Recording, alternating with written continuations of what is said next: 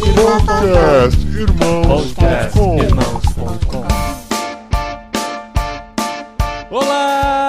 pessoas! Podcastirmãos.com de número 336 entrando no ar. Eu sou Paulinho, estou aqui com a esposinha Adriana que prometeu nesse ano se envolver mais com política. Olha aí. Sim, pegue eu, pegue eu aí, todo mundo. eu sou a Adriana e eu estou aqui com Pedro Dus, que vai esclarecer pra gente tudo sobre o que é direita, esquerda, Estado de Direito. De que lado devemos ficar? De que lado? Né, Pedro? E aí, gente, tudo bem com vocês? Muito bom estar aqui, Paulinho e Adriana. Muito bom, privilégio. Eu já ia dar um bom dia aqui, né? Mas boa tarde. Não adianta. Boa noite. A hora que você estiver ouvindo esse podcast, vai estar bom. Tá valendo.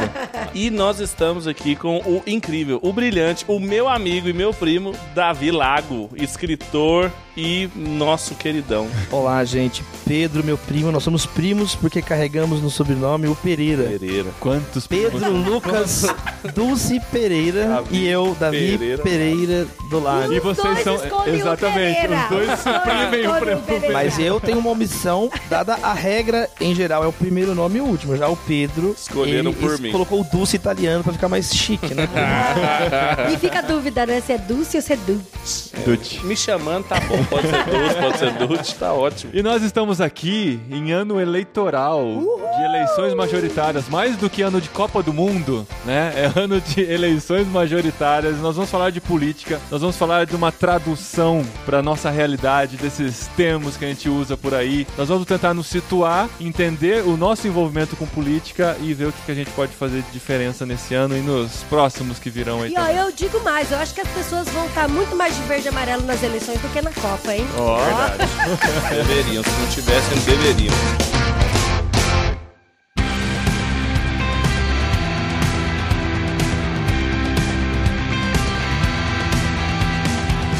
Davi Lago está lançando pela Mundo Cristão Brasil Polifônico, os evangélicos e as estruturas de poder. Eu digo que tu és um homem de coragem, viu? Falar disso nessa época agora é um vespeiro.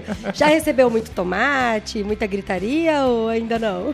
Não, ainda não. Graças a Deus não. Mas realmente são dois temas que ninguém gosta de falar: igreja evangélica e política. Ainda mais junto. Então. é, então. Mas é um tema, talvez por isso, tão necessário da gente conversar, né? Porque afinal de contas, quando se caminha para uma maioria estatística de protestantes, vamos usar aqui, só um, um combinado aqui, Pedro, vamos usar a palavra evangélico, grupos que têm maior ou menor ligação com a reforma protestante, Sim. mas Beleza. que estão nessa nuvem, ou como dizem hoje, uma nebulosa. Até porque as estatísticas trazem como evangélicos. Evangélicos, é né? pentecostais, É não um pentecostais, terço, né, novos da- da pentecostais, população. desigrejados. Aham. No fundo, todos sabemos que tem maior ou menor implicação com a reforma protestante. E acho que esse é um primeiro ponto, não tirar o corpo fora agora. Uhum. Porque é muito fácil tirar o corpo fora. Ah, isso aí não é eu, isso aí não me É representa. estatística. Então, assim, é, é um momento que a gente tem que levar as coisas valendo. Não se pode fingir que não tem esse grupo no Brasil. Então, dos dois lados em questão, o Brasil não pode fingir que não tem esse grupo e esse grupo não pode fingir mais que não existe o Brasil. É um momento de amadurecermos essas conversas e, e a nossa tentativa, obviamente, junto com o movimento Mosaico, junto aqui com a CEPAL, né, durante Aham. o qual estamos gravando aqui essa conversa, junto, claro, com uma rede de pessoas que procuram aplicar de modo concreto o evangelho nas questões concretas. Afinal de contas, não é o livro de ideias dos apóstolos, é o livro de Aham. atos dos apóstolos. Ó, Olha só.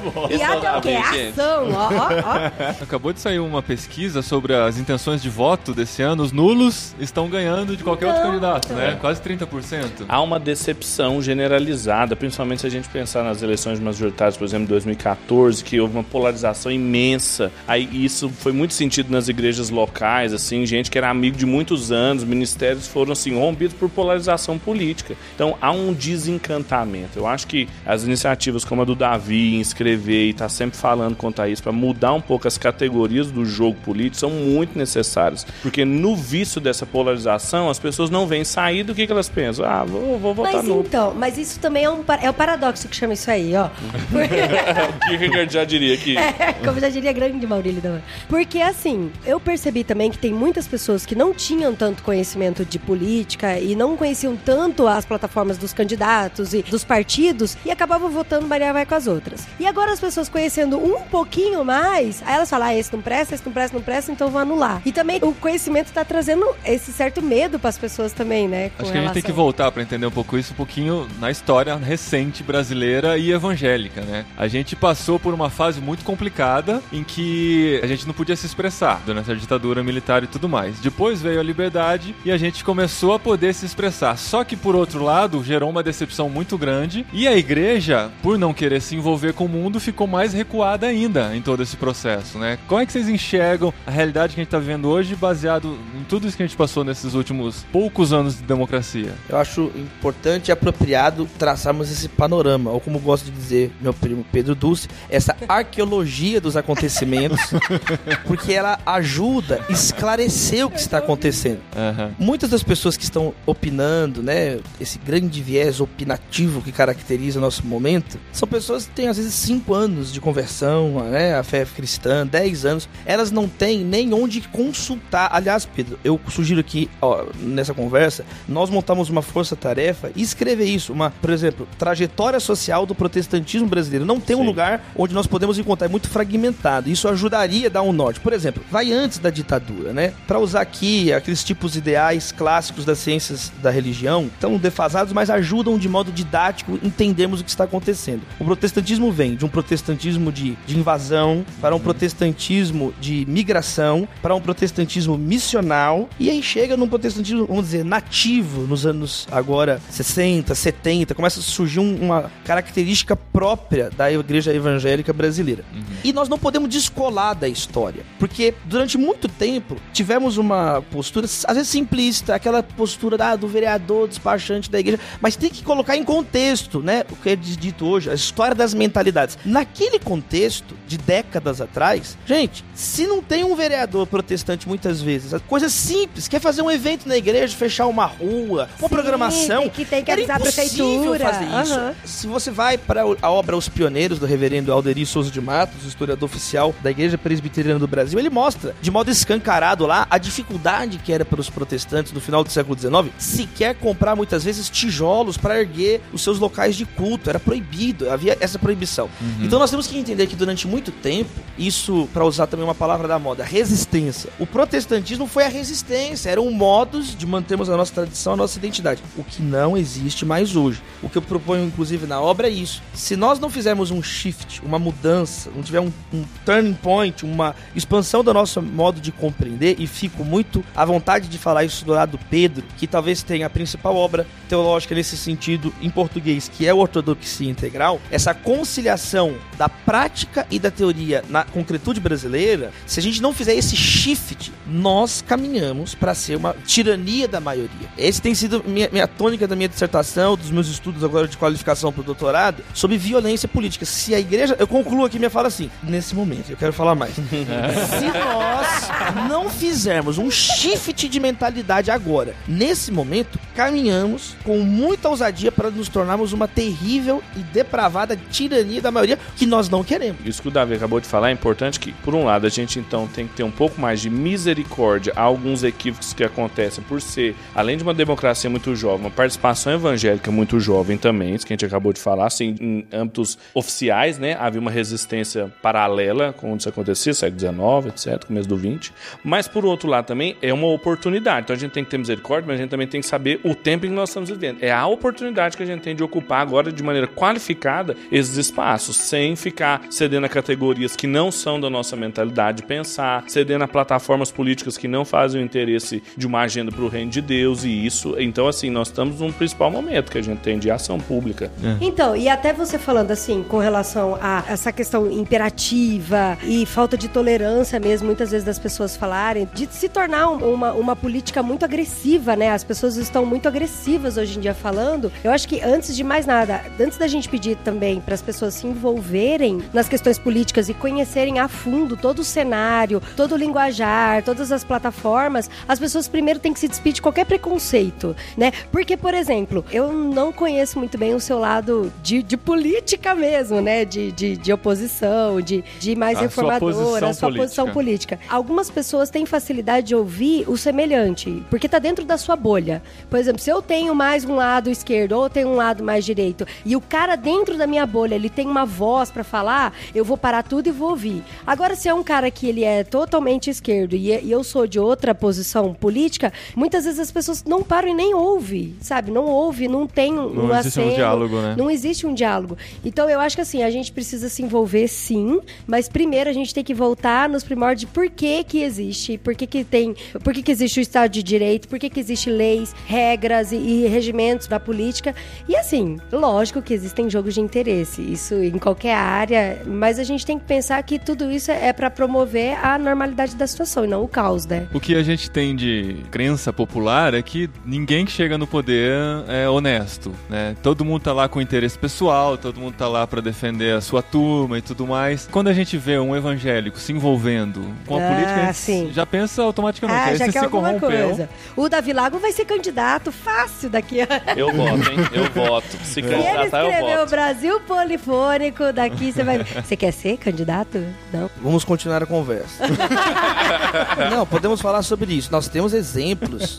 Eu vou falar dois pontos. Eu vou responder essa pergunta, mas antes eu quero pontuar sobre a questão da polarização e do preconceito. Veja bem, polarização é extremamente desejável, especialmente numa democracia, né? Numa tirania, num totalitarismo, numa ditadura, não se quer debate de ideias, né? Pelo contrário, você vê que os regimes totalitários, a primeira coisa que eles fazem é proibir a Bíblia, é proibir o acesso à informação, né? Sim, é Pra manter o status quo. Então, né? a polarização faz parte da saúde de um, de um povo. Só que o que está acontecendo no Brasil não é polarização, é até um uso equivocado. É uma guerra cultural, é uma guerra pela guerra, uma disputa simplesmente pelo poder. É uma polarização autodestrutiva. Não é um diálogo, são monólogos simultâneos. Nós temos dito isso constantemente nas nossas reuniões. O pessoal tá cada um falando sozinho de um modo surdo, absurdo, alienado. Então não tem refinamento de ideias. Então eu acho que esse seria um primeiro passo. Trazer as pessoas para a mesa da razão, sair da superstição. A ideologia é o ópio do povo, atualizando Marx, Pedro. A ideologia é o ópio do povo e ela pode assumir uma forma religiosa, partidária, cultural. Então, assim, a primeira coisa é essa. Nós não temos que ter medo de polarizar. Nós não temos que ter medo dos jovens interessados pela política. Isso é saudável. Desde a reabertura democrática, que não há um interesse tão efervescente da juventude pelas questões nacionais. Isso é bom, a virtude cívica, a cidadania. Agora, o que nós, o que nós devemos afastar e tirar é a polarização inútil. Então, talvez esse seja um primeiro ponto. Até agora, começando a responder à segunda pergunta. Na nossa tradição cristã, protestante, né, na qual nos inserimos assumidamente, somos, reconhecemos, nós vamos encontrar um espectro vasto também de modos de cidadania, dependendo da época do país e do momento. Por exemplo, Calvino, Kuyper foram pessoas, servos de Deus, que entraram frontalmente na arena pública, na arena política, para resolver problemas gravíssimos. E como foi encarado isso pela igreja da época? Com apoio absoluto. É. Calvino foi virtualmente aclamado, Olha praticamente só. aclamado no seu tempo como preceptor ali de Genebra. Em segundo lugar, existe uma forma de participação mais oblíqua. Por exemplo, o pastor Batista Martin Luther King, algo como o pastor Antônio Carlos Costa vem realizando no Brasil, Sérgio Queiroz, um modo de plantação de universidades, de projetos sociais. Existe uma terceira maneira, mais apartidária, mais assim, vamos dizer, preservando na esfera das orações democráticas, conforme orientadas por Paulo, como é o caso do pastor evangelista recém-falecido, Billy Graham, que foi conselheiro de vários presidentes. Veja bem, no momento que nós estamos no Brasil, maioria nominal cristã nós sempre tivemos. 87% dos brasileiros professam ser cristãos de acordo com o IBGE. Talvez seja um momento de nós darmos essas duas ênfases. Nós precisamos de mais pessoas envolvidas, engajadas em questões sociais, como o Fábio que está aqui no CEPAL e tantos Fábio Silva. outros. E também nós precisamos agora sim de pessoas na arena pública. E lembrando que política, ela é encarnada, ela é feita a partir das decisões concretas que são tomadas e não simplesmente de tipos ideais. Por isso que precisamos começar primeiro chamar a mesa da razão e segundo, quem estiver nessa mesa, precisamos refundar a república ou fundar a república, começar a conversar de um modo arrazoado, de um modo concatenado, de um modo sistemático os problemas reais do Brasil. A partir daí é possível ter então vieses políticos, decisões políticas, mas é necessário antes dar um passo atrás de o que é o Brasil. Que Brasil queremos? Ninguém hoje, nenhum partido, nenhuma ideologia está à altura dos problemas que estamos vivendo. Então talvez Só a no Globo curto tá prazo, é, os políticos vão continuar sendo eleitos. Os políticos vão continuar sendo eleitos. Mas algo que eu tenho feito intencionalmente, de modo aberto, conversando com todo mundo nesse livro é: precisamos reunir pessoas dispostas a pensar o Brasil. Esse Sim, talvez seja a sim. nossa prioridade da nossa geração. Quantos anos vocês têm? Desculpa falar a faixa dos 30. Estamos na faixa dos 30. Faixa dos 30. A faixa dos 30 anos, nós temos que começar a pensar o Brasil. É um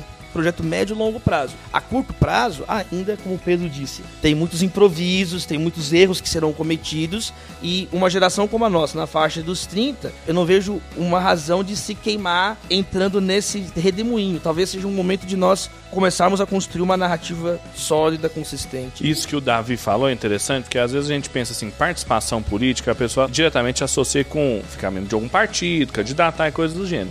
Mas é. esses exemplos históricos que ele deu são bons pra gente pensar numa participação pública ampla. Porque, por exemplo, como ele- os dois exemplos que ele citou, Calvin não era cidadão de Genebra, por exemplo, mas a influência dele era majoritária lá. Mesmo então, ele fazia um trabalho meio que de lobista. Mas ele tava Nos lá. termos atuais, seria até Exatamente, pejorativo dizer isso. exatamente dizer que ele era um lobista, mas ele fazia esse trabalho ao redor. O Kuiper não, já era um cidadão holandês, foi primeiro-ministro, ocupou várias casas do parlamento. Mas agora, se a gente for retroceder, quanto que o cristão está envolvido com isso, a gente pode voltar a Santo Agostinho, a cidade de Deus, quando ele escreveu sobre o declínio do Império Romano, um dos maiores impérios que a gente já presenciou aqui. E ele estava escrevendo, dizendo: olha, vocês são governados por amores que são contrários ao amor do Evangelho, da cidade de Deus, dos cidadãos do reino. Então tem uma longa tradição que o cristão pode se informar, aquilo que o Davi falou. Às vezes a pessoa tem cinco anos de convertido e não conhece nada sobre isso. E é interessante, por exemplo, o próprio Calvino, ele mesmo influenciou de modos distintos. Em vida, como o Pedro disse, como uma figura que pregava no púlpito, que influenciava príncipes.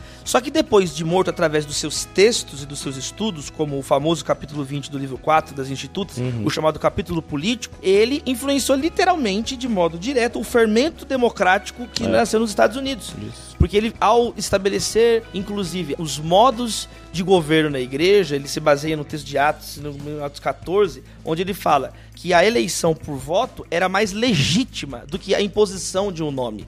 Esse fermento democrático que existe na tradição calvinista gerou, por exemplo, os Estados Unidos da América, o, o sistema democrático representativo por excelência da modernidade. Então, às vezes, uma mesma pessoa pode influenciar na esfera pública de modos diferentes. Então, e uma coisa que eu acho interessante também é que a gente precisa, como conhecedores do sistema e como funciona, também desmistificar muito a coisa, né? Porque as pessoas têm essa questão de que não adianta um bom cristão levantar todos os problemas, levantar solução, fazer uma voz, e aí isso chega, bate lá numa esfera pública, numa esfera política, e isso não acontece, bate e volta. E isso não. E, e não existe um projeto que seja aprovado lá. E, tem, e, e a gente escuta muito isso, tanto dentro da igreja quanto fora da igreja, né? Resgata a palavra que você citou há pouco, a palavra paradoxo. A postura cristã na política é uma condição paradoxal, é uma condição de tensão. Paulo termina Atos capítulo 28 no meio de um processo numa casa alugada. Porém, ele tinha dinheiro para pagar a casa e liberdade para pregar. Essa tensão caracteriza o cristão na arena pública.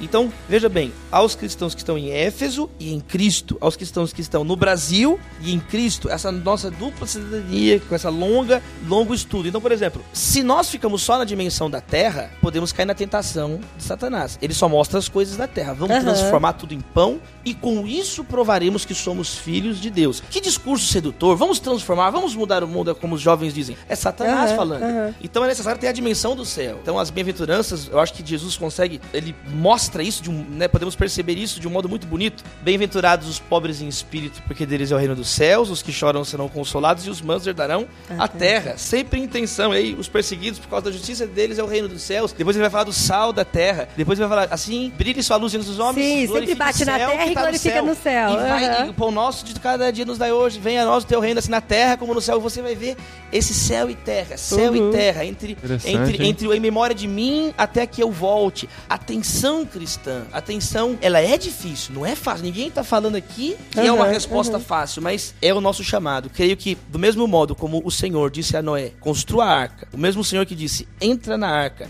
É o mesmo Senhor que disse: agora saia da arca. Sim, Ficar na arca na hora de sair é pecado, e é meio que um momento de nós. sim. E buscar o reino sairmos. de Deus e toda a sua justiça também, né? Eu acho que a gente conhecendo um pouco sobre a questão dos direitos humanos, do que é uma democracia, né? Da própria palavra democracia. O e a letramento gente sinalizar político, o isso. letramento democrático é basilar. Mas você acha que existe algum tipo de medo, por exemplo, no seu caso, você como uma pessoa pública e uma pessoa que está trazendo muito à luz, eu acho muito legal o trabalho que você está fazendo por causa disso. Acaba sendo uma ponte entre a questão do direito, que de uma certa forma é difícil para a grande massa entender o que diz tudo isso, e você traz de uma forma muito simples para as pessoas entenderem. A ideia é justamente essa. Por exemplo, o que eu tentei fazer no livro foi justamente isso. O livro não tem nada mirabolante, absolutamente nada Não mirabolante. tem as palavras arque arquetepéticas que É, eu- eu procurei, o que eu procurei usa. fazer, Paulinho, querida, Pedro, é, foi simples, ouvintes. Eu tentei sistematizar, colocar de um modo didático o que é consensual em outras áreas. Por exemplo, as gerações de direito, que é algo que um aluno de direito do segundo período aprende, a era dos direitos, a primeira fase dos direitos, os direitos Uhum. liberais, depois os direitos sociais com influência do marxismo e do socialismo, depois os direitos humanos, a dignidade da pessoa humana no pós-guerra. Essas três gerações de direitos consolidados, agora é chamada uma quarta geração de direitos difusos, os direitos de ecologia. Isso que às vezes para um aluno de direito, no segundo período nós aprendemos em teoria do Estado, terceiro período da faculdade de direito, é algo que não vai ser visto nem numa pós-graduação do curso de teologia. Ao mesmo tempo que um aluno de direito quer falar às vezes de laicismo sem entender uma linha de teologia e de história das religiões, ele, então a modernidade, o momento atual caracterizado por uma sociedade hipercomplexa, a desincronia de informações, às vezes não é nem fake news, mas o fato de ser uma informação desencontrada, fora de contexto, É. acaba que se torna uma fake news. Então a tentativa desse livro é trazer numa linguagem simples o que é básico para um aluno de direito, o que é básico para um ativista de direitos humanos, o que é básico para um pastor protestante, né? O que é básico às vezes para um padre também. É, e- Aham. e, tirar desse modo esses preconceitos. Por exemplo, dois preconceitos inúteis que não tem sentido sustentar no século XXI. Primeiro, os crentes que falam assim, para ser uma pessoa moralmente boa, que ajuda os pobres, tem que ser crente. O ateu, gente, Nossa, Betinho, gente, Betinho era um cético, um ateu declarado, que foi um dos maiores ativistas sociais do Brasil. E por outro lado, o velho sofisma, crente é ignorante, crente é estúpido. É só olhar pro Pedro, aqui do nosso lado, que nós chegamos à conclusão é, em tempo real que é mentira. Que ele é um gênio, né? É um gênio, né? Quem tem amigo tem tudo mesmo. E, e ainda tem outro, ainda tem outro pontinho aí, ponto 3, né? Eu não sou presbiteriana, mas eu acrescentaria mais, Aí, mais um ponto aí. De que crente e política não se misturam. Crente e você tentar entender todas essas esferas da É, esse O política. que não mistura é a igreja com a política. Isso. A Porque igreja com o Estado, né? A Igreja igreja, e o meu reino não é desse mundo, Jesus. Nós somos o corpo de Cristo. A igreja não é um isso partido.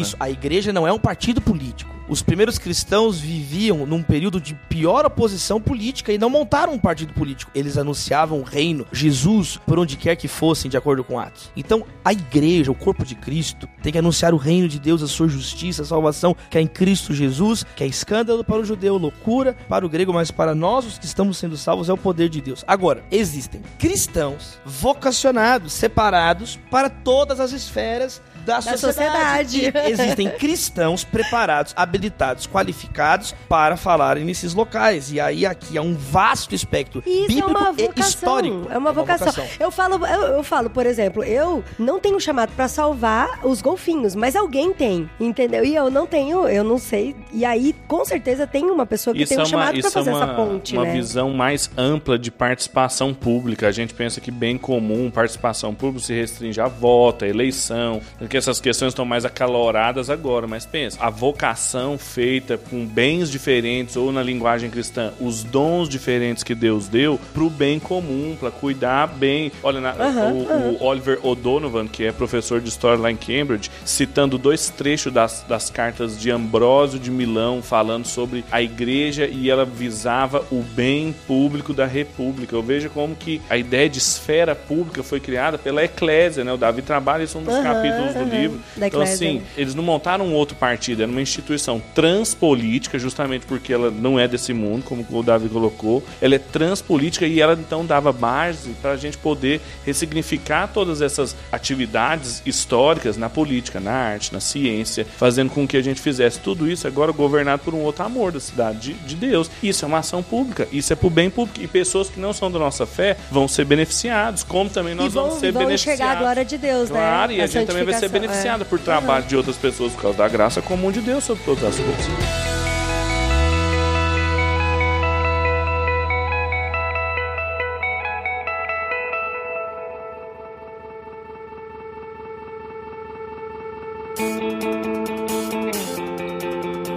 Esse programa aqui está entrando no ar no mesmo dia que o BTcast está entrando no ar, com o mesmo Davi Lago participando. Olha só, ele está em dois Ele programas tá- ao mesmo Ele é tempo. muito chique, Ele gente. é Eu não sabia disso, eu não sabia que vocês lugar. têm essa articulação. A Cuidado, viu, gente-? Eles estão É, articulados. vive- Falando de gente articulação assim, política, na podosfera aqui tá é- tudo articulado. A gente tem que se unir, não é? Parabéns, parabéns. Uma E alegria. eu conversei com o Bibo, né? A gente falou, vamos gravar um programa juntos, né? E que um não seja a repetição do outro. Então a gente conversou alguns temas para que eles sejam complementares. Então se você ouviu aqui primeiro, vai lá, ouve o BTcast também e confere a continuação da conversa lá com o Davi. Mas uma coisa que o Bibo me falou, ele falou, ah, não deu tempo de entrar na questão da liberdade religiosa e da laicidade do Estado, que é um dos capítulos aqui do seu livro Brasil Polifônico. Por que, que você acha? Você começa o, o capítulo aqui dizendo que essa é uma discussão que carece de reflexão urgente e ponderada nesse momento de embate entre as estruturas de poder do Brasil e os evangélicos. Qual que é a questão da laicidade? Por que, ela é tão importante de ser discutida? Ela é importante porque a laicidade ela é a base teórica da liberdade religiosa. São duas faces da mesma moeda. Se não tem laicidade na estrutura do desenho do Estado, ele já tem alguma ideologia no controle ou alguma religião no controle, o que caminha para ser uma teocracia ou uma ditadura ou um totalitarismo. Então, esse é é um artifício teórico, a laicidade, que garante a coexistência de múltiplos pontos de vista em uma sociedade, né, no mundo plural. E por que, Aham. que isso é urgente? Pelos dois lados da questão. Você vê, por um lado, pessoas, vamos dar, ser bem específicos com relação a nós, os protestantes evangélicos, que tentam desqualificar uma pessoa pelo simples fato dela ser evangélica. Ora, todo cidadão é igual perante a lei. O evangélico não tem menos e nem mais direitos que ninguém. Ele pode se candidatar, não é a religião dele que determina. Ele não é menos cidadão, ele não é um cidadão de segunda classe por ser um pentecostal, um calvinista, um evangélico, seja o que for. E por outro lado, isso serve também para dentro do nosso caso da igreja Aham. evangélica, que no seu discurso muitas vezes beira literalmente uma tirania da maioria evangélica, como se as outras pessoas não tivessem respeito, como se as outras pessoas não existissem. Então, cravar essa separação, que hoje é importante lembrar, é um consenso cristão. Tanto no protestantismo, podemos pegar aí os nossos últimos documentos lá do Pacto de Lausanne, como no catolicismo. Esse é um consenso católico protestante com relação ao que o cristão espera na arena pública no século XXI. Uma grande coisa, a liberdade para anunciar o evangelho. Inclusive o Papa Francisco, na sua fala na CNBB no Brasil, ele diz isso explicitamente para os bispos brasileiros. Ele fala, olha, na arena política, nós como católicos exigimos uma coisa, a liberdade para pregar o evangelho. Ora, isso é liberdade existe no Brasil. Nós não estamos numa Coreia do Norte, nós não estamos numa China onde está tendo uma nova escalada de perseguição à fé cristã que tinha arrefecido, mas voltou com muita força. Nós no Brasil não podemos nos comportar como evangélicos como se estivéssemos sendo perseguidos, porque nós não estamos sendo Não perseguidos. estamos. Não é adianta verdade. criar uma paranoia, nós não estamos, nós somos de fato a maioria numérica. Podemos não fazer o mesmo barulho, às vezes na mídia não detemos E, controles da- de e é estruturas de triste poder. isso, né? É, É, triste. mas nós Você vê que nós tem uma maioria numérica, então- mas não tá fazendo Desarticulação. diferença. É. Essa Desarticulação. questão tem que ser trazida com seriedade para que vivamos numa república. O sol nasce sobre justos e injustos, Deus faz chover sobre bons sobre- e maus, Uhum. e nós devemos orar por todas as pessoas. São princípios básicos da fé cristã na política. E é importante dizer que a liberdade religiosa não é só pra gente, né? Para todas É as pessoas. exatamente o que eu ia falar. é Isso que eu E, ia e falar. outro lado, e também é importante dizer que Estado laico não é Estado ateu. Não, não é, é la, laicidade é diferente de laicismo. Porque o laicismo é quando a laicidade se torna uma ideologia. Quer dizer, Aham. eu sou antirreligioso. Eu uso, inclusive, um excerto do texto Trópicos Utópicos, do Eduardo Genetti, reconhecido economista brasileiro, um dos nossos grandes intelectuais contemporâneos, que sequer é evangélico protestante, e Eduardo Genetti fala isso. Que o laicismo, ou seja, a ética dos novos ateus, esse, esse ceticismo beligerante que quer extirpar todo tipo de religião, cai numa contradição, porque eles mesmos viram uma religião e, de acordo com o Genetti, a obtusa-mor das religiões. Então, laicidade é diferente de laicismo. O que o cristão, inclusive, nós protestantes somos parte dos criadores desses conceitos. No braço americano, obviamente junto com aquilo que aconteceu na Revolução Francesa. Mas o protestantismo participou do cerne dessa construção teórica chamada laicidade, que não pode desembocar em laicismo. Agora, laicidade e liberdade religiosa é o bom para todos. Tem um versículo que eu gosto muito, assim, tá lá em Hebreus, que fala sobre Abraão. Volta um pouco que o Davi tinha falado, mas fala um pouco sobre, de maneira geral, a fé cristã e a política. Tá lá em Hebreus 11, versículo 10, que fala que Abraão, pela fé, saiu e obedeceu ao Senhor em uma terra que ele não conhecia. E tem um texto político aqui que a gente esquece. Fala assim: Abraão esperava confiantemente pela cidade de alicerces eternos e planejada e construída por Deus. Ou em outras traduções que tem Deus como construtor e o arquiteto. Então isso mostra a cidade para a qual a nossa teleologia, ou seja, a nossa finalidade, para onde a gente está indo, não é construir os nossos reinos evangélicos aqui no Brasil. A gente está trabalhando, sinalizando uma cidade que tem como construtor Deus. Ele é o arquiteto, ou seja, ele que arquitetou e ele que planejou e ele que está construindo a cidade a qual nós apontamos com as nossas coisas. Isso redireciona o nosso trabalho em cada uma das esferas onde a gente está. A igreja como vanguarda do reino, a igreja como sinal do reino, a igreja como uma testemunha do reino vindouro do Senhor. E nós não construímos os nossos próprios impérios, os nossos próprios mega impérios evangélicos, que infelizmente às vezes é o que acontece. Nós temos que romper. A história se escreve pra frente e na frente está o reino de Deus. E não rola um medinho assim, não? De fazer por conta do poder e. Sim, por é exemplo, assim, eu vou dar um exemplo assim, bem supérfluo. Mas teve uma cidade em que estava tendo muito problema com relação à coleta de lixo. E aí, um grupo de cristãos na igreja proporam um projeto para coleta de lixo que foi um, um projeto super interessante. E o projeto não foi aprovado por conta de, da licitação. Interesses. Interesses, né? Teve a licitação para uma empresa, para uma devida empresa, fazer a coleta de lixo. E a, e a conversa que foi é não, não mexa com o lixo da nossa cidade. E aí as pessoas, elas ficaram muito assustadas e falaram, é complicado a gente querer sinalizar o reino de Deus através do bem comum para a comunidade, para a sociedade e bater de frente com esse tipo de situação. E aí por isso que eu pergunto para você, se não rola um medinho mesmo, né, dessa questão de você levantar esse tipo de bandeira e o que falar para essas pessoas de, olha, Dri, legal, eu acho que é interessante, a gente tem que ser sal e luz de fato mesmo, conhecer democracia e trazer tudo isso à luz pública para as pessoas e a gente fazer uma diferença. E aí houve um negócio de não mexe com o lixo da nossa cidade. Ai, como que a gente vai falar para as pessoas aqui? Porque gente- nesse programa a gente quer muito incentivar todo mundo e cutucar, né? E aí, o que, que a gente fala para eles? Existe uma, um equívoco que é confundir conversão com inversão. Fala-se que conversão é uma guinada 180 graus. Isso não é bíblico, em nenhum lugar da Bíblia fala isso, porque 180 graus é inversão. Até etimologicamente no latim, inverter, virar o contrário. Conversão não é mudança de rota, é a transformação do viajante pelo poder de Deus. É sair das trevas para a luz, do poder de Satanás para o poder de Deus. Exemplo, o próprio apóstolo Paulo estava indo para Damasco dar voto de morte contra as pessoas. E ele relata três vezes a sua experiência de mudança, de conversão, de transformação de vida. Para onde ele vai depois que ele levanta? Para Damasco, ofertar vida. E muitas vezes nós falamos assim: não, a pessoa para se tornar um cristão, ela tem que parar de. ir no- O menino fala assim: eu vou ser um jornalista. Não, agora eu converti, eu vou largar tudo e ser missionário.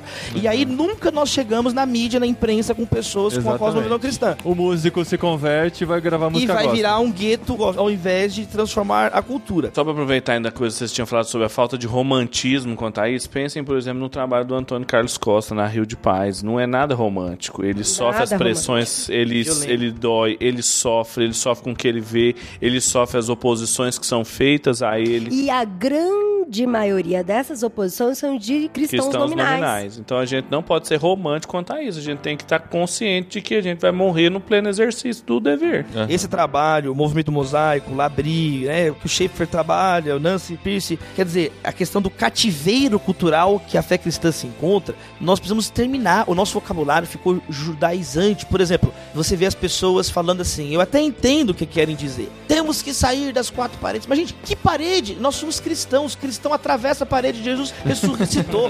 A linguagem cristã não é de paredes, é linguagem de corpo. Quem está dentro do corpo de Cristo e quem está fora do corpo de Cristo. Então há um movimento no corpo de Cristo. Portanto, é óbvio que há um medo. É óbvio o medo de Jonas, o medo de Panínive, o medo de encarar as últimas consequências da nossa mensagem. Se estamos de fato dizendo que devemos salgar todas as esferas da sociedade, como dizer que as questões cívico-políticas de esfera pública não fazem parte dessa totalidade? Que evangelho é esse que alcança só as coisas privadas ou até o terceiro setor, mas não entra na questão pública? Nós temos que levar o evangelho às últimas consequências. Isso no momento atual brasileiro dói. Isso no momento atual brasileiro implica riscos, mas se nós de fato queremos testemunhar, devemos ser o sal da terra verde e amarela. Já dizia Tom Jobim, uhum. o Brasil não é para principiantes. Tá na hora de nós estudarmos Raimundo Faoro, Florestan Fernandes, Gilberto Freire. Está na hora de entendermos quem foi Joaquim Nabuco. Está na hora de nós entrarmos na nossa cultura, cultura brasileira, o país que tem um estado chamado Espírito Santo, no qual no mês passado um traficante chamado Capeta foi preso. É bem brasileiro isso. Capeta foi preso no Espírito Santo. é uma coisa bem brasileira. Olha só, Cristo Redentor é o símbolo máximo do Brasil no Rio de Janeiro. Machado de Assis escreveu um livro chamado Esaú e Jacó. O Neymar faz um gol na última Olimpíada, ele coloca uma faixa escrita 100% Jesus. Quer dizer, cristianizado, o Brasil já foi desde o início. O nosso xará, o xará do Pedro, Pedro Álvares Cabral, o nome de um discípulo de Jesus, é o primeiro a chegar aqui. O primeiro nome dessa terra dada pelos colonizadores foi Terra de Veracruz. A primeira coisa feita foi uma missa. O Roberto Carlos canta Jesus Cristo, estou aqui. A aquarela do Brasil diz Terra de nosso Senhor, chega de sermos uma nação cristã nominal. Tá na hora de sermos uma nação cristã de fato. E a gente tem que começar parando de brigar nas redes Sim, sociais. Ficando calmos. Gente, vamos. Toma água, Davi. Toma água aí, Davi. Toma água, Davi. Vamos lá.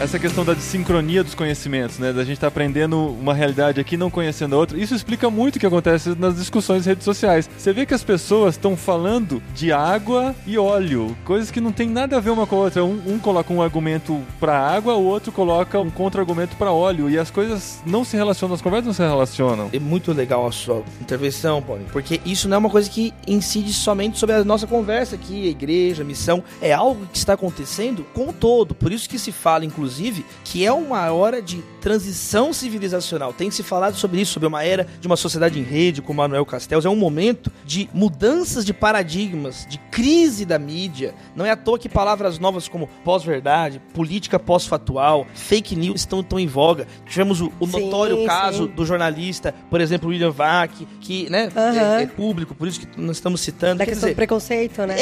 É, quer dizer, não é algo que está acontecendo apenas com a igreja. Por exemplo, eu estive no segundo Fórum Folha de Jornalismo no começo do ano. E lá só se falou sobre isso. O professor Rosenthal Alves, dos Estados Unidos, disse o seguinte: que saímos da era dos meios de comunicação em massa para a era da massa de meios de comunicação. Uhum. Por exemplo, você pode ver também o Fronteiras do Pensamento, um grande simpósio, um grande painel que é feito todo ano no Brasil. O tema esse ano é Guerras Culturais. Estamos num momento, por causa do advento das mídias sociais e outras coisas, mudanças tecnológicas, como aviões, como aumento dos objetos pessoais, isso aumenta a velocidade das coisas. Cada um tem o seu ritmo, cada um tem a sua própria rotina. Então, essa desincronia não é uma exclusividade nossa. Isso está alcançando a política como um todo. Por exemplo, partidos políticos e sindicatos são estruturas do século XIX, assim como a conhecemos. São estruturas analógicas, de representatividade analógica e burocrática. Só que nós estamos no século XXI, numa era de democracia digital, eletrônica, veloz, fluida. Então, as próprias estruturas do Estado contemporâneo estão em crise. Cabe aqui, então, nós, como servos de Deus, como pessoas que prezam pelo Evangelho, pelo amor, pela misericórdia, nos pautarmos por aquilo que nós temos absoluta segurança, como isso, a misericórdia, o olho no olho, né? O modo de Jesus encarnado, né? Emanuel, Deus conosco, de realizarmos essas transformações. Eu encerro essa resposta, essa fala, dando um exemplo. Jesus, ele ensinou assim, se você tem alguma coisa contra o teu irmão, vai primeiro no mano a mano tentar resolver. Não conseguiu? Fala com ele, vai com dois ou três, eu estarei presente. Não deu? Expõe pra todos. O que infelizmente acontece é, eu acho que talvez fulano, porventura, me disseram que falou mal de mim. Ao invés de eu ligar e ter misericórdia, não. De modo arrogante, impiedoso, eu vou e exponho nas mídias sociais, escrevo textão no Face, e não sei o que, Ah, e dou um piti, É, e faço um é. escândalo. Onde tá a Pistola. misericórdia? Onde está o evangelho? Né? Stephen Hawking morreu e diz que uma das últimas descobertas foi que só existe uma coisa mais rápida que a velocidade da luz: fofoca na igreja. A velocidade da língua. Mas isso tá na Bíblia já, né? Isso é uma coisa que o movimento Mosaico tem tentado trabalhar muito, assim, que a gente só tem uma riqueza que a gente tenta comunicar, que é investir e ajudar a criar uma consciência de relações mais não midiáticas ou não espetacularizadas, a gente valorizar mais esses encontros pessoais, as conversas, e sentar, falar. A gente acha muito longínquo um representante público nosso pra gente não poder sentar e falar. E é muito mais fácil a gente descarregar tudo que a gente quer na rede social. Então, assim, se a gente tivesse mais olho no olho, o apóstolo Paulo, quando ele escrevia as cartas, ele falava: Eu tô ansioso para estar com vocês. Eu tô escrevendo, que é o único meio que eu tenho aqui agora, mas o que eu quero mesmo é estar com vocês. um João abraço fala a mesma coisa, tem coisa que não Isso. dá com tinta dá, e papel. Eu porque tenho que conversar eu quero estar junto tinta. com vocês. Então a gente tem que criar essa cultura de, de olho no olho. Tem determinadas conversas que, se fossem feitas na presença um dos outros, não sairia. Não, a gente, a gente já ouviu muito isso, assim, de, por exemplo, nossa, eu não acredito que você é amigo de fulano, porque ele fala cada coisa e tal. Eu falei, se você conhecesse, tomasse um café, você ia ver que ele não era assim. É um pai de família, super querido, conversa muitas coisas, mas é porque não existe. As pessoas já formam um caráter já pela pessoa por aquilo que ela diz na- nas redes sociais, né? O Pedro estava me contando ontem sobre o movimento mosaico que eles têm um trabalho muito de coadjuvante, um trabalho muito escondido, assim, né? Que às É vezes lobby, é lobby é- mesmo. Pode chamar é- de lobista. É por baixo Ministério, dos panos. mesa lateral, fica só de olho. Exatamente.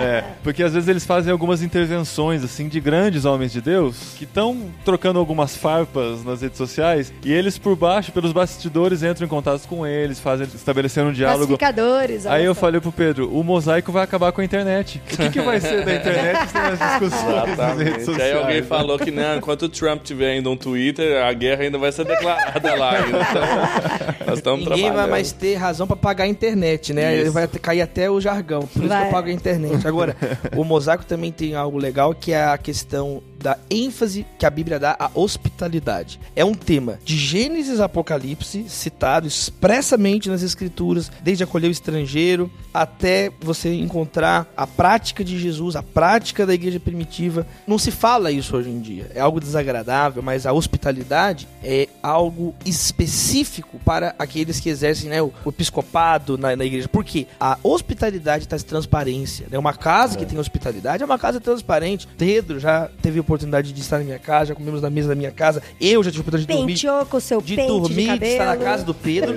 e assim sucessivamente. Isso não é de uma vez, isso não é de duas vezes. A gente procura ter essa relação genuína, bíblica, dói. Mas quando tem um problema, resolve como família. O grande problema é que se nossas relações são construídas em bases de mamon, ou seja, de desempenho empresarial, ou se nossas amizades são construídas em bases, por exemplo, de Baal, de suplício, de, de sabe? Tô usando aqui metáforas em tempo real, mas querendo dizer assim, se a gente tem uma amizade política, se tiver uma briga, vai resolver em termos políticos. Se a gente tiver uma amizade empresarial, se tiver uma briga, e vai ter, vai resolver em termos empresariais. Só que nós não fomos chamados para fazer parte de uma grande empresa ou de uma grande marcha imperial, mas de uma família. E quando tivermos nossas desavenças, vamos resolver como família, como irmãos, como pessoas que se amam. Aham. Então, até quando você falou lá, se você tem um problema com o irmão, conversa diretamente com ele. Se não der certo, chama mais dois pra conversar. E se não der certo, expõe. Mas tudo isso, o princípio dele é a base é o amor. Porque você exatamente. ama tanto o seu irmão que você quer mostrar pra ele, que vocês precisam E essa um diálogo, gradação. que você quer voltar é, e o um amor não é indolência, o amor não é complacência. Todo mundo gosta de Sim, frisar, todo mundo exatamente. gosta de frisar a primeira Uhum. parte do dito de Jesus que é muito cômodo. Quando Jesus diz assim: Olha, não fala do cisco do olho do teu irmão, tira a primeira Tira a trave primeira do teu trave olho. do seu olho. Só que não termina aí o texto, porque Jesus fala assim: para tire a trave do seu olho primeiro, para que veja claramente e tire o cisco do olho do teu irmão. Jesus não quer que fica cisco no olho de ninguém e nem trave no olho de ninguém, mas a hipocrisia nos cega. Você começa a falar mal da outra pessoa e não vê aham. que você faz aquilo. Então tá na hora de nós tirarmos cisco, sim, tirando traves também, tirando escamas de mentira, e isso tem que ser feito com amor, com o objetivo de realmente ajudar as pessoas, de, de se ajudar e jamais de violência pela violência.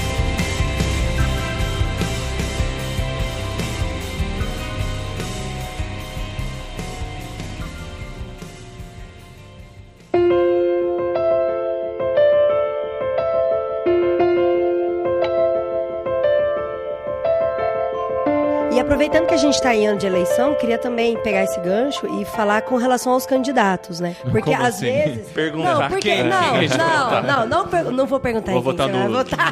no nulo. Porque assim, às vezes as pessoas, né, elas levam tão ao pé da letra a questão de que o cristão.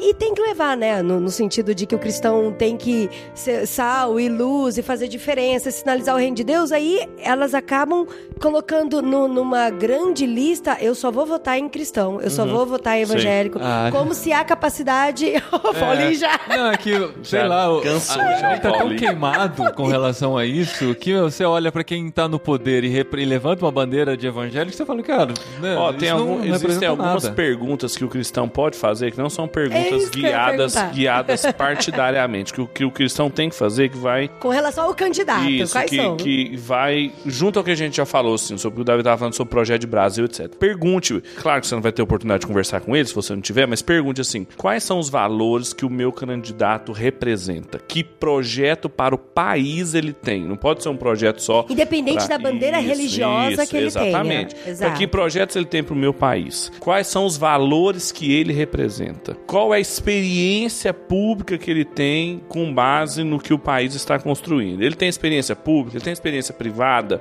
ele tem experiência partidária única, ele é transpartidário, ele fez associações, ele é enviesado ou não? Esse tipo de pergunta facilita a gente conseguir peneirar muitos candidatos que não têm um projeto político para o Brasil. Tem um entendi. projeto político para o eixo Rio-São Paulo, tem um projeto político para a sua plataforma E tentar é, pensar no macro, né? Não que vai asfaltar a rua de Exatamente. trás da minha casa. Exatamente. Quais são os valores que ele representa, qual a experiência que ele tem e qual o projeto que ele tem para o Brasil. E faz diferença o partido que ele tá inserido? Porque Ah, às vezes certeza. ele. Porque o projeto tem que caminhar junto, né? O a plataforma dele com a plataforma do partido. Com certeza. Né? E agora, o Brasil, ninguém, ninguém governa no Brasil, assim, puramente só com o seu partido. São feitas alianças, assim. Pergunte quais foram as alianças, se ele tem experiência pública, as alianças que ele fez no passado. Quais são as que ele está querendo fazer agora no futuro. É Isso só, é necessário. é só você ver na última eleição, quando ele perdeu o Isso. primeiro turno, com quem que ele se juntou no Sentou segundo do- turno. Pois, Exatamente, Paulinho. Mas não, mas não dá uma mistureira, assim? Não vira um sacão A de gente grana? não pode. tristeza, Agora, né, a gente cara? não pode pensar assim, a gente vai escolher o Messias, não. Outra coisa, o brasileiro tem uma, uma visão sobre política, é assim, eu coloquei o candidato lá, ele não se adequa, eu vou lá e tiro. Não, não se constrói democracia Não, assim. não, ela você não- tá nunca é insatisfeito consolidada com o seu. jeito, né? Pois é, você tá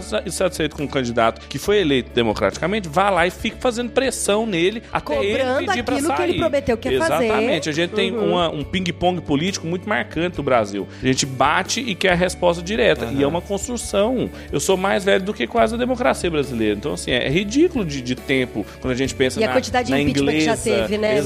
Exato, na É. norte-americana. Esse é um ponto legal, ter essa noção. Dos 10 presidentes eleitos democraticamente no Brasil, apenas 5 terminaram o mandato. Os outros 5 não terminaram, porque o É Getúlio muito se triste. matou, o Jânio renunciou, o Jango foi deposto, o Collor e o Dilma foram impeachmentados. É importante também, às vezes, simplificar no seguinte. A política, como um iPhone, como um- uma nota de 100 reais, como um carro, é uma ferramenta que não deve ser nem divinizada, nem demonizada. Aham. Aliás, o- algo que caracteriza o cristianismo, a fé cristã, na política, seja talvez o fato, como Pedro disse, de não messianizar a política. Cristo é Kyrios e não César Kyrios. Então, assim, nós temos que. Essa era a causa de morte É dos verdade. cristãos. Eles falavam, não. É, porque o culto imperial, isso tem no livro também, uma parte sobre isso, é o modo máximo de dominação política. Quando o líder político se torna o Messias e o cristão não aceita isso. Jesus é que está no controle de todas as coisas. Agora, como o Pedro falou, questões cidadãs vão ser resolvidas de modo cidadão, seguindo uma lógica cidadã, uma lógica republicana, visando o bem comum, pensando em todos. E nós temos que entender também que em todo o espectro ideológico, que é bem amplo hoje na contemporaneidade, temos questões de conservadorismo e progressismo, de esquerda e de direita, em economia e Estado, mercado econômico e Estado. Nós temos questões ambientais, nós temos questões científicas, nós temos questões culturais, nós temos vários tipos de questões. Questões E- religiosas. Isso, e a política é um processo de decisão, é um processo onde juntos vamos participar da construção dessas respostas para todos nós, entendeu?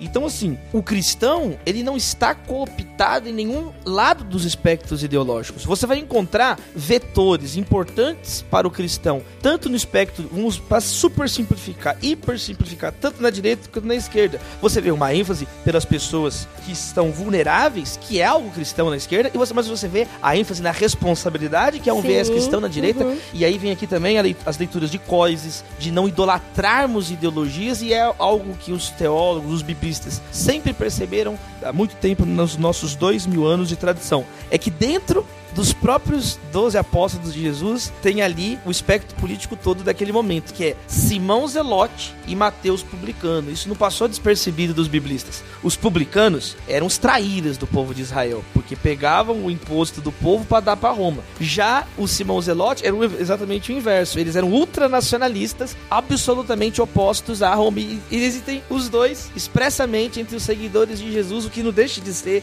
curioso, interessante. Isso vivo. mostra, isso mostra esse É um ponto. mosaico, né? Isso, isso mostra o ponto pluralista da visão cristã de política. Então, como é que a gente faz isso na prática? A gente não tem um candidato que encarna isso sozinho. Então, tem meios de você fazer isso. Assim, já que o cristão não fecha um pacote ideológico, ele pode encontrar, como Davi falou, expressões legítimas públicas em partidos e plataformas ideológicas diferentes. Então, sim, se o seu estado, por exemplo, tem um governo mais conservador ou mais progressista, pense, por exemplo, no Senado ou na Câmara ou no- no- na presidência.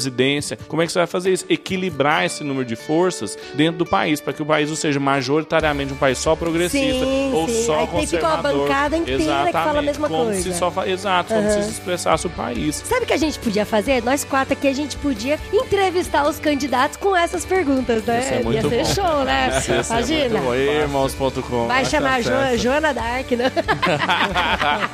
Roda de fogo com os candidatos à política. Estão né? montando o PIC, Muito bom. É verdade. Então tá aí, gente, ó, Brasil Polifônico, lançamento da Mundo Cristão, os evangélicos e as estruturas de poder, de Davi Lago, e a gente vai sortear entre as pessoas que comentarem esse podcast em irmãos.com o livro autografado da Olha pode isso, autografar. novidade. uma Nem dedicatória. Você vai ficar desvalorizado, mas eu escrevo. Vou rabiscar, vou riscar no livro.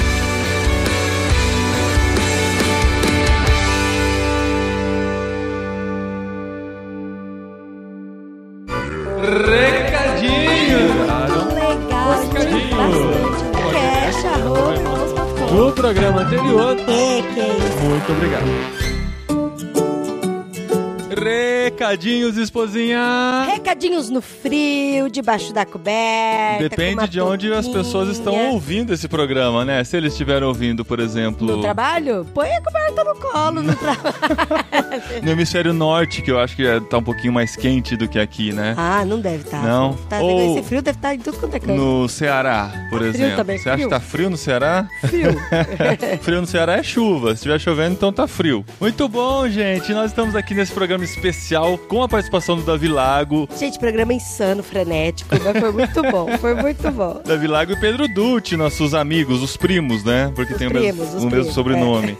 E foi frenético mesmo. É engraçado que o Davi Lago fala rápido, é a gente fala rápido, A gente fala o Adri rápido. fala rápido, o Pedro fala rápido, ficou todo mundo acelerado. Quem ouve esse programa na velocidade 2x Vai, vai ficar é, maluco, vai, explodir a cabeça. Teve que voltar pra velocidade 1 só pra conseguir entender. Mas foi muito bom, cara. Muita informação. E repetindo, ouvindo, um complemento a esse programa está no BTcast também. Sim, eu Estamos estou lançando ao mesmo tempo aham. os dois programas. Então, corre lá no BTcast se você ouviu aqui. Peraí, espera terminar esses recadinhos aqui porque tem coisa importante. Verdade, Porque verdade. você sabe, tem duas semanas que nós lançamos a campanha do financiamento coletivo do nosso projeto. 100 livros que todo cristão deve ler. Gente, deixa eu falar um pouquinho desse projeto. O projeto não é somente uma lista, ele tem várias curiosidades Aham. dentro dos 100 livros. Não é um livro de spoilers, né? Não- Não, não. Tem curiosidade histórica sobre o livro, Aham. por que, que ele tá naquela lista. O contexto em que ele foi escrito, Sim, um é pouco sobre o autor, algumas curiosidades. A gente tá fazendo uma pesquisa grande em cima desses 100 livros que todo cristão deve ler. E você sabe, num financiamento coletivo, a gente só consegue realizar o projeto se a gente atingir a meta. E a gente só tem dois meses pra isso. Isso,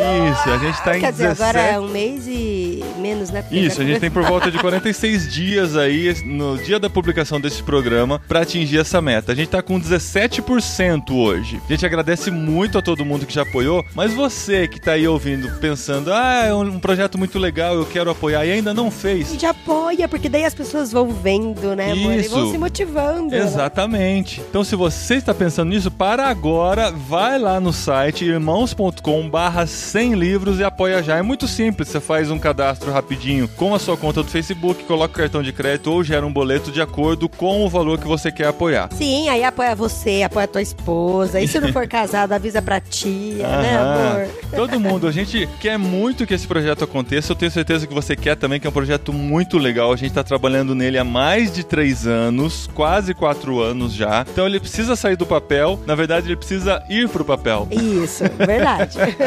A gente conta muito com vocês. E além de apoiar, a gente pede que você ajude a compartilhar. Compartilhe nas redes sociais, faça chegar em todo mundo que você sabe que gosta de livro e apoie já, para que essa campanha seja aquecida e atinja mais gente ainda, tá bom, gente? irmãos.com barra 100 100 livros. livros.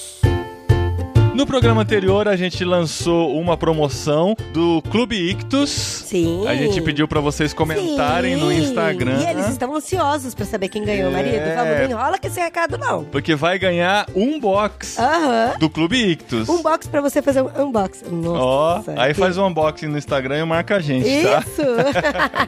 E o vencedor foi.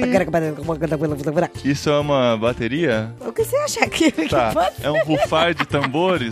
E o vencedor foi Lorival Neves. Lorival Neves, parabéns! Ô, cara Ó, sortudo! Ouvinte antigo que sempre comenta, aí foi privilegiado e vai receber em casa o box do mês do Clube Ictus. Se você já for assinante, fala pra gente que a gente manda um box anterior que você ainda não recebeu, tá bom? E agora, e pra ganhar o livro do Davi Lago? Brasil Polifônico. Eu já, eu já tenho o meu aqui, marido. Autografado. Inclusive, Autografado. quem Ah, vai receber, vai receber com dedicatória Com ao assinatura. ouvinte do irmãos.com. Olha que legal, gente. Ele assinou. A bonitinho. gente já pegou essa Uhum. assinatura e o Mundo Cristão vai mandar diretamente pra quem receber. E pra ganhar, você só precisa comentar o post desse programa irmãos.com. Mas não é qualquer comentário. Não a é gente só falou, first. a gente É. falou aqui que é importante a gente se munir de informações pra poder fazer uma eleição um pouco mais consciente, né, amor? Pra poder conhecer um pouco mais sobre política, saber, entender que política não é só falcatrua. Sim, sim. Existem Tem- coisas boas que dá pra tal. fazer e tudo mais. E aí eu quero que você comente aqui nesse post aqui no site de irmãos.com, comentar no post quais são as informações que vocês usam pra se munir. Quais são as fontes, né, amor? Aham. Fala nome de site, nome de podcast, artigos, nome de livros. Isso. Ajuda a gente aí a fazer um grande compêndio aqui em irmãos.com pra gente munir as pessoas de informação pra essas eleições, né? Isso, pra conhecer mais de política, vai ser um grande post de links. Pode divulgar o seu projeto desde que esteja relacionado Com com o tema, né? pergunta, né? Então a gente conta com vocês e no próximo programa a gente sorteia um dos comentários, lê o comentário aqui e você recebe na sua casa o livro autografado Brasil Polifônico do Davi Lago. Isso aí, por um Brasil com pessoas que conheçam mais de política, viu? Muito bom. E pra finalizar, falando de eventos, a gente acabou de chegar do Encontro Cepal. Sim, estamos moídos. Não foi aquela loucura de gravar 14 programas Não, igual já não. aconteceu alguns anos atrás. Verdade. Esse ano a gente foi mais low profile, assim, teve muitas conversas boas, articulou bastante, né? Como o Davi e o Pedro falaram, nós somos muito articulados, a gente articulou um pouquinho mais lá, fez muitas amizades, conheceu gente e tal, gravou alguns programas, e como esse que você ouviu aqui. Mas na semana que vem nós estaremos no Vocari! o grande congresso de vocação. Aí sim, nós vamos ficar sem dormir, sem voz. Voltados para jovens, isso mesmo. A gente vai no ritmo dos jovens que tem programação começando às 6 horas da manhã. Os jovens. Não, mas é das cedo da manhã não É. vai, não. E Vou tem- mandar os voluntários lá bater fome. E tem vivência missionária começando meia-noite e meia. Então dá pra você ter uma ideia da E eu loucura também não que é o vou Vocari. nessa da meia-noite e meia. Não sou jovem mais, gente.